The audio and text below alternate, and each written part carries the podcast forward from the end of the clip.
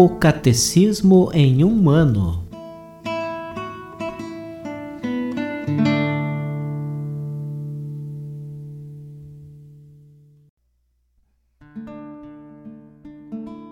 Olá, eu sou Antônio, seminarista da Diocese de Ponta Grossa, no Paraná.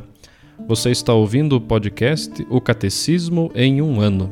Vamos ler todo o Catecismo da Igreja Católica ao longo de 365 episódios. Estamos utilizando a tradução em português apresentada pela CNBB em 2013, baseada na edição típica em latim. Baixe o plano de leitura por meio de um link que você encontra na página do Instagram, arroba o Catecismo em um ano, ou na descrição deste podcast.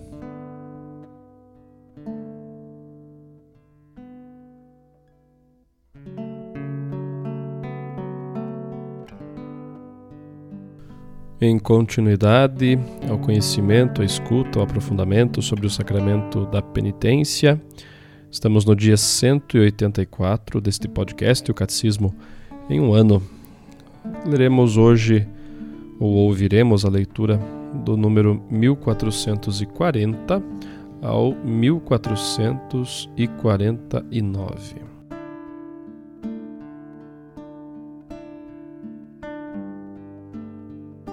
O sacramento da penitência e da reconciliação. O pecado é, antes de tudo, ofensa a Deus, ruptura da comunhão com Ele.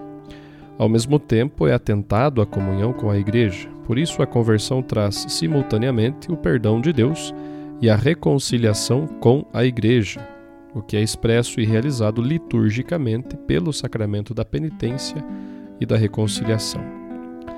Só Deus perdoa os pecados. Só Deus perdoa os pecados, como expresso no Evangelho de Marcos, capítulo 2, versículo 7. Por ser o Filho de Deus, Jesus diz de si mesmo: O Filho do homem tem na terra poder para perdoar pecados. Marcos, capítulo 2, versículo 10. E exerce esse poder divino. Teus pecados são perdoados. Marcos, capítulo 2, versículo 5. Mais ainda, em virtude de sua autoridade divina, transmite esse poder aos homens, para que exerçam em seu nome. Conferir lá o Evangelho de João, capítulo 20, versículos 21 a 23. A vontade de Cristo é que toda a sua igreja, na oração, em sua vida, em sua ação, seja sinal e instrumento do perdão e da reconciliação que ele nos conquistou ao preço de seu sangue Todavia, ele confiou o exercício do poder de absolvição ao ministério apostólico, encarregado do ministério da reconciliação. Capítulo 5 da segunda carta aos Coríntios, versículo 18. O apóstolo é enviado em nome de Cristo, e é o próprio Deus que, por meio dele, exorta, exorta e suplica: reconciliai-vos com Deus reconciliação com a Igreja. Durante sua vida pública, Jesus não só perdoou os pecados, mas também manifestou o efeito desse perdão. Reintegrou os pecadores perdoados na comunidade do povo de Deus, da qual o pecado os havia afastado ou até excluído. Um sinal evidente disso é o fato de Jesus admitir os pecadores à sua mesa e mais ainda de ele mesmo sentar-se à sua mesa, gesto que de modo estupendo exprime ao mesmo tempo o perdão de Deus e o retorno ao seio do povo de Deus conferindo aos apóstolos seu próprio poder de perdoar os pecados, o Senhor também lhes dá a autoridade de reconciliar os pecadores com a Igreja. Esta dimensão eclesial de sua tarefa exprime-se principalmente na solene palavra de Cristo a Simão Pedro: Eu te darei as chaves do reino do céu. Tudo o que ligares na terra será ligado nos céus, e tudo o que desligares na terra será desligado nos céus capítulo 16 de Mateus, versículo 19. O monos de ligar e desligar que foi dado a Pedro consta que também foi dado ao colégio dos apóstolos, unido a seu chefe. Podemos conferir em Mateus 18, 18, 28, 16 ao 20. As palavras ligar e desligar significam Aquele que excluirdes da vossa comunhão será excluído da comunhão com Deus. Aquele que receberdes de novo na vossa comunhão, Deus o acolherá também na sua. A reconciliação com a Igreja é inseparável da reconciliação com Deus. O sacramento do perdão. Cristo instituiu o sacramento da penitência para todos os membros pecadores de sua Igreja. Antes de tudo, para aqueles que, depois do batismo, cometeram pecado grave e com isso perderam a graça batismal e feriram a comunhão eclesial. O sacramento da penitência oferece a eles uma nova possibilidade de converter-se e de recobrar a graça da justificação. Os padres da Igreja apresentam este sacramento como a segunda tábua de salvação depois do naufrágio, que é a perda da graça. Isso está contido no Concílio de Trento, na seção sexta. No curso dos séculos, a forma concreta segundo a qual a Igreja exerceu este poder recebido do Senhor variou muito. Nos primeiros séculos, a reconciliação dos cristãos que haviam cometido pecados particularmente graves, depois do batismo, por exemplo, idolatria, homicídio e adultério, estava ligada a uma disciplina bastante rigorosa, segundo a qual os penitentes deviam fazer penitência pública por seus pecados muitas vezes durante longos anos, antes de receber a reconciliação. A esta ordem dos penitentes, que incluía apenas certos pecados graves, a pessoa só era admitida raramente e em certas regiões só uma vez na vida. No século VII, inspirados na tradição monástica do Oriente, os missionários irlandeses trouxeram para a Europa continental a prática privada da penitência, a qual não mais exigia a prática pública e prolongada de obras de penitência antes de receber a reconciliação com a Igreja. O sacramento se realiza daí em diante de forma mais concreta entre o penitente e o presbítero. Esta nova prática previa a possibilidade da repetição, abrindo assim caminho para a frequência regular a este sacramento. Permitia integrar, numa única celebração sacramental, o perdão dos pecados graves e dos pecados veniais. Em linhas gerais, é essa a forma de penitência praticada na Igreja até hoje. Através das mudanças pelas quais passaram ao longo dos séculos, a disciplina e a celebração deste sacramento podemos discernir sua própria estrutura fundamental, que consta de dois elementos igualmente essenciais: os atos do homem que se converte sob a ação do Espírito Santo, a saber, a contrição, a confissão e a satisfação, e a ação de Deus por intermédio da Igreja. A Igreja, que pelo bispo e por seus presbíteros concede em nome de Jesus Cristo o perdão dos pecados e fixa a modalidade da satisfação, ora pelo pecado, e faz penitência com ele. Assim, o pecador é curado e reintegrado na comunhão eclesial. A fórmula da absolvição, em uso na Igreja Latina, exprime os elementos essenciais deste sacramento. O Pai das Misericórdias é a fonte de todo o perdão. Ele opera a reconciliação dos pecadores pela Páscoa de seu Filho e pelo dom de seu Espírito por meio da oração e do ministério da Igreja. Deus Pai de misericórdia, que pela morte e ressurreição de seu Filho reconciliou o mundo consigo e enviou o Espírito Santo para a remissão dos pecados, te conceda, pelo ministério da Igreja, o perdão e a paz. E eu te absolvo dos teus pecados, em nome do Pai, e do Filho, e do Espírito Santo. Amém.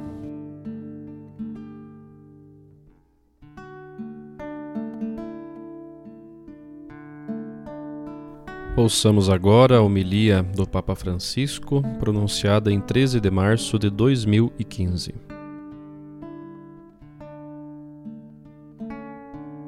Também este ano, na vigília do quarto domingo da Quaresma, nos reunimos para celebrar a liturgia penitencial. Estamos unidos a tantos cristãos que hoje, em todas as partes do mundo, aceitaram o convite para viver este momento como sinal de bondade do Senhor. Com efeito, o sacramento da reconciliação permite que nos aproximemos com confiança do Pai para ter a certeza do seu perdão. Ele é deveras rico em misericórdia e difunde-a em abundância sobre quantos a ele recorrem com coração sincero. Contudo, estar aqui para experimentar o seu amor é, em primeiro lugar, fruto da sua graça. Como nos recordou o apóstolo Paulo, Deus nunca deixa de mostrar a riqueza da sua misericórdia no decorrer dos séculos.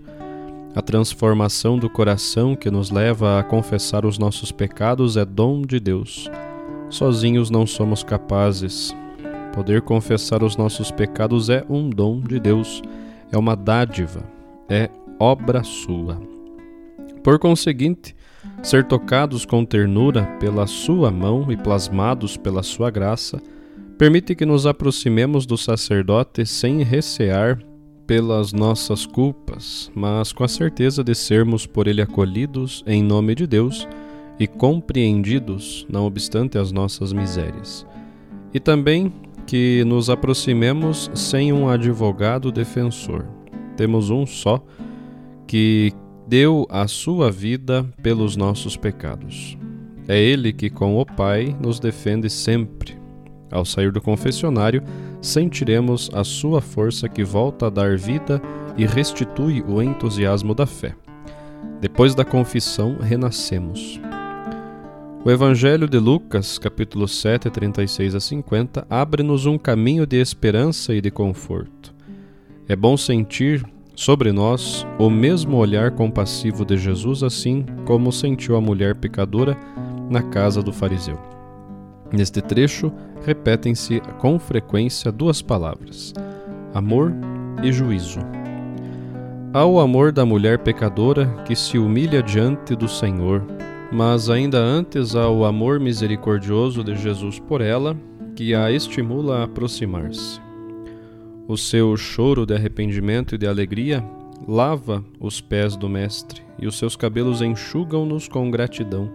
Os beijos são expressão do seu afeto puro, e o perfume que deitou com abundância confirma quanto ele é precioso aos seus olhos. Cada gesto desta mulher fala de amor e exprime o seu desejo de ter uma certeza inabalável na sua vida, ser perdoada. Esta certeza é uma boa certeza. E Jesus dá-lhe esta certeza, acolhendo-a, demonstrando-lhe o amor de Deus por ela, precisamente por ela, uma pecadora pública. O amor e o perdão são simultâneos. Deus perdoa-lhe muito, perdoa-lhe tudo, porque amou muito. E ela adora Jesus porque sente que nele há misericórdia e não condenação. Sente que Jesus a compreende com amor, a ela que é uma pecadora. Graças a Jesus, Deus esquece os seus muitos pecados, não os recorda mais. Porque também isto é verdade. Quando Deus perdoa, esquece. É grande o perdão de Deus. Agora, para ela, começa uma nova fase. Renasceu no amor e numa vida nova. Esta mulher encontrou deveras o Senhor no silêncio abriu-lhe o seu coração. Na dor mostrou-lhe o arrependimento pelos seus pecados. Com o seu choro apelou-se à sua bondade divina para receber o perdão. Para ela não haverá juízo algum a não ser o que vem de Deus. E este é o juízo da misericórdia. O protagonista deste encontro é certamente o amor que vai além da justiça. Ao contrário, Simão, o dono da casa, o fariseu, não consegue encontrar o caminho do amor. Tudo é calculado, refletido, permanece firme no limiar da formalidade. Isto é mal. O amor formal não se compreende. Não é capaz de dar o passo seguinte para ir ao encontro de Jesus que o leva à salvação. Simão limitou-se a convidar Jesus para almoçar, mas não o recebeu deveras. Os seus pensamentos invoca apenas a justiça e, fazendo assim, erra. O seu juízo sobre a mulher afasta-o da verdade e nem sequer lhe permite compreender quem é o seu hóspede. Deteve-se à tona, na formalidade, não foi capaz de ver no coração. Diante da parábola de Jesus e da pergunta sobre qual foi o servo que mais amou, o fariseu responde corretamente: aquele a quem perdoou mais. E Jesus não deixa de lhe fazer observar: julgaste bem. Só quando o juízo de Simão se orienta para o amor, ele é justo. A chamada de Jesus leva cada um de nós a nunca se deter na superfície das coisas sobretudo quando estamos diante de uma pessoa. Somos chamados a olhar para além, a fixar o coração para ver de quanta generosidade cada um é capaz. Ninguém pode ser excluído da misericórdia de Deus. Todos conhecem o caminho para ascender a ela, e a igreja é a casa que acolhe a todos e não rejeita ninguém. As suas portas permanecem abertas para que quantos são tocados pela graça possam encontrar a certeza do perdão. Quanto maior for o pecado, maior deve ser o amor que a Igreja manifesta em relação àqueles que se convertem. Com quanto amor Jesus olha para nós, com quanto amor cura o nosso coração pecador, nunca se assusta com nossos pecados. Pensemos no filho que, quando decide voltar ao Pai, pensa no que lhe deve dizer, mas o Pai não o deixa falar, abraça-o. Assim faz Jesus conosco. Pai, cometi tantos pecados, mas ele ficará contente se tu fores. Abraça-te com tanto amor, não tenhas receio. Queridos irmãos e irmãs, pensai muitas vezes no modo como a Igreja pode tornar mais evidente a sua missão de ser testemunha da misericórdia. É um caminho que começa com uma conversão espiritual e devemos percorrer este caminho. Por isso decidi proclamar um jubileu extraordinário que tenha no seu centro a misericórdia de Deus. Será um ano santo da misericórdia. Queremos vivê-lo à luz da palavra do Senhor. Sede misericordiosos como o Pai. E isto, sobretudo, para os confessores. Muita misericórdia. Estou certo de que toda a igreja que tem tanta necessidade de receber misericórdia porque somos pecadores, poderá encontrar neste jubileu a alegria para redescobrir e tornar fecunda a misericórdia de Deus, com a qual cada um de nós está chamado a dar conforto a todos os homens e mulheres do nosso tempo. Não nos esqueçamos de que Deus perdoa tudo e Deus perdoa sempre. Não nos cansemos de pedir perdão.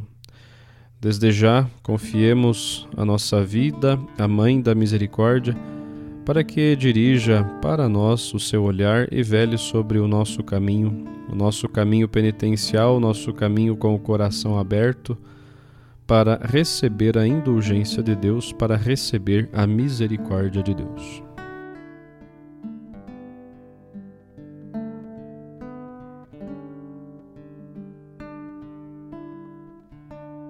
Os textos das catequeses papais encontram-se na íntegra no site da Santa Sé, vatican.va.